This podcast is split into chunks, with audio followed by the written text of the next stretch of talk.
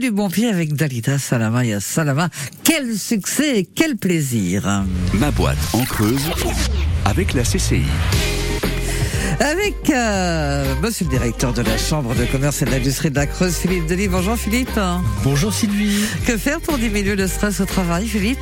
Premier sujet, donc c'est impossible euh, de, faire disparaître totalement le stress au travail. Ça serait illusoire de vouloir faire croire.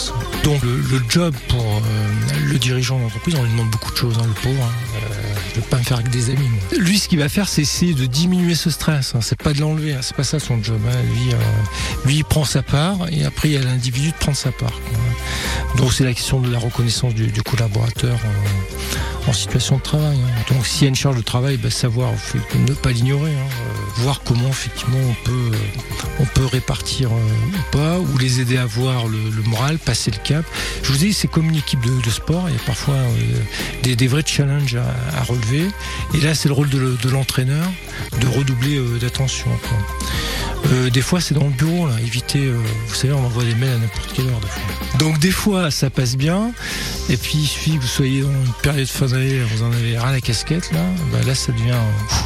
Ça peut, ça peut être chaud. Quoi. Donc là, un peu de, un peu de bon sens. Quoi. Il y a des fonctions, pas toutes, où on l'a vu avec le Covid, télétravail, flexibilité sur certaines horaires. Pas, on peut pas le faire avec toutes, toutes les fonctions, mais sur certaines, des fois, ça vaut le coup de jouer là-dessus, même temporairement. Merci.